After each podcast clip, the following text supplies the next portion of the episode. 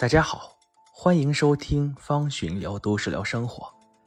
也是很久没有再发表一些观点。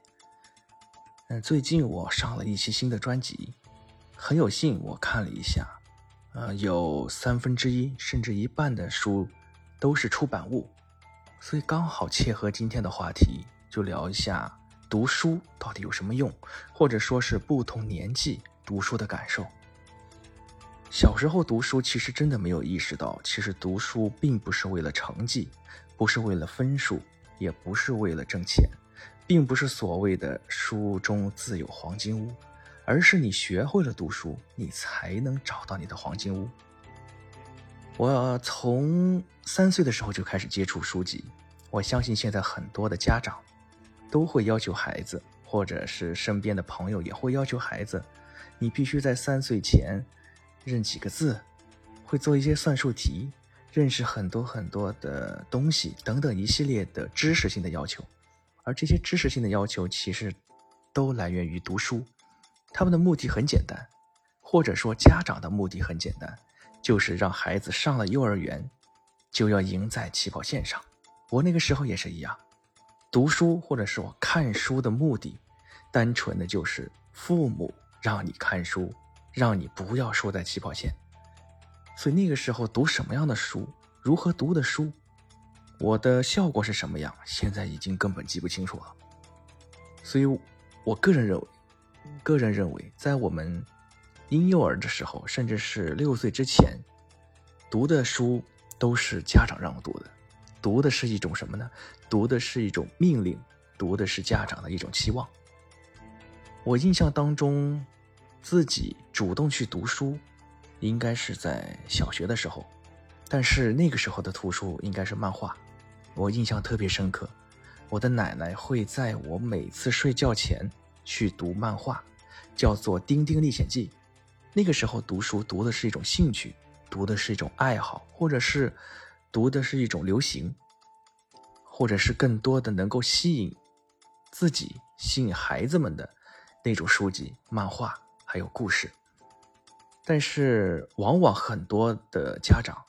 在上小学的时候不一定能让孩子去认识或者去接触自己喜欢的书籍，更多的是文学、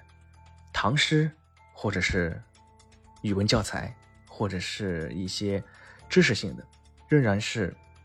在满足家长或学校给孩子的要求，尤其是我们那个年代。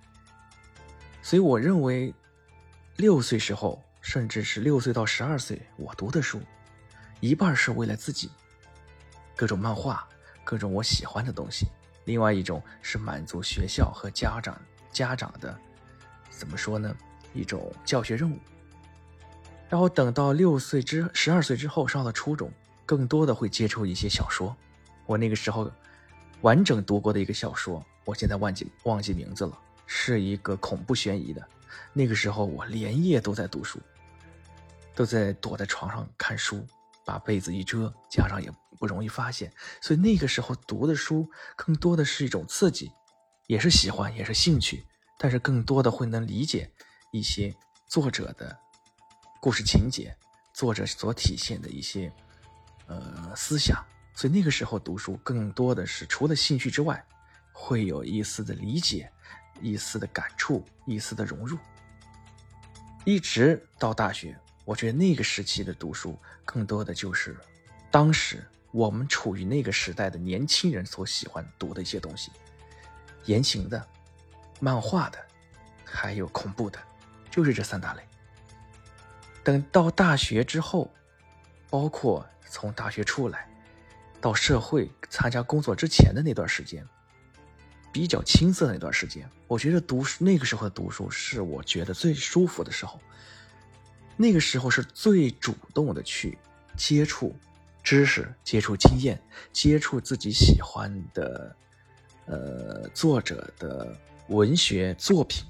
那个时候可以上升到一种艺术作品，在鉴赏一个艺术，或者在欣赏一个艺术，或者在学习一个艺术。不同小说的题材、不同的情节，然后不同的文本，然后。去理解它，去代入它，然后慢慢的再去享受这个作品。所以那个时候读书主要是去是去享受和学习。然后如今呢，呃，三十多岁、四十岁，我们再去读一些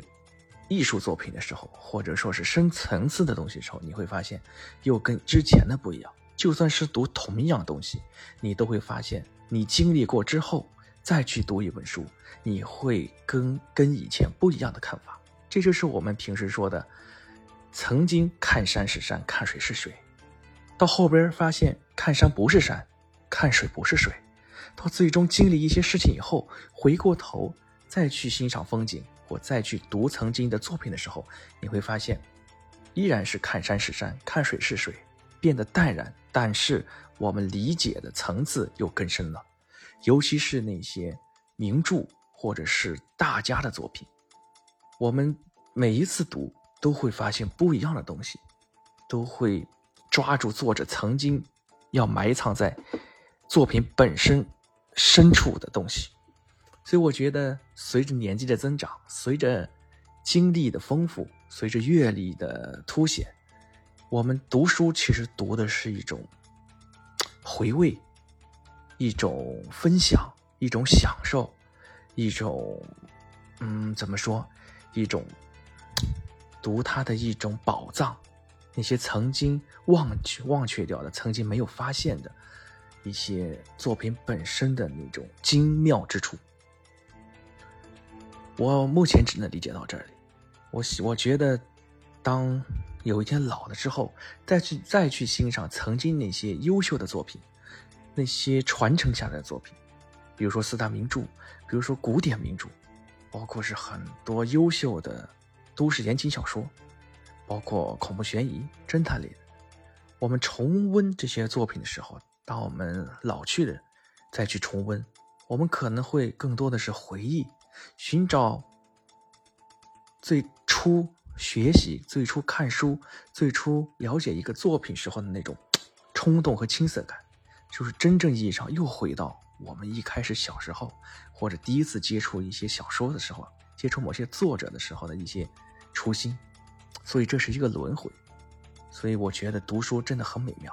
它是根据你不同年龄、不同经历和不同人生。这么一个循环往复，对一本作品的不同理解、不同时期的认知，是这么一个过程。所以读书真的非常非常美妙，他真的不是为了金钱，不是为了学历，不是为了你的工作，他真正意义上是丰富你的思想，开阔你的眼界，提升你的心胸和你的认知。好了，今天就聊这么多。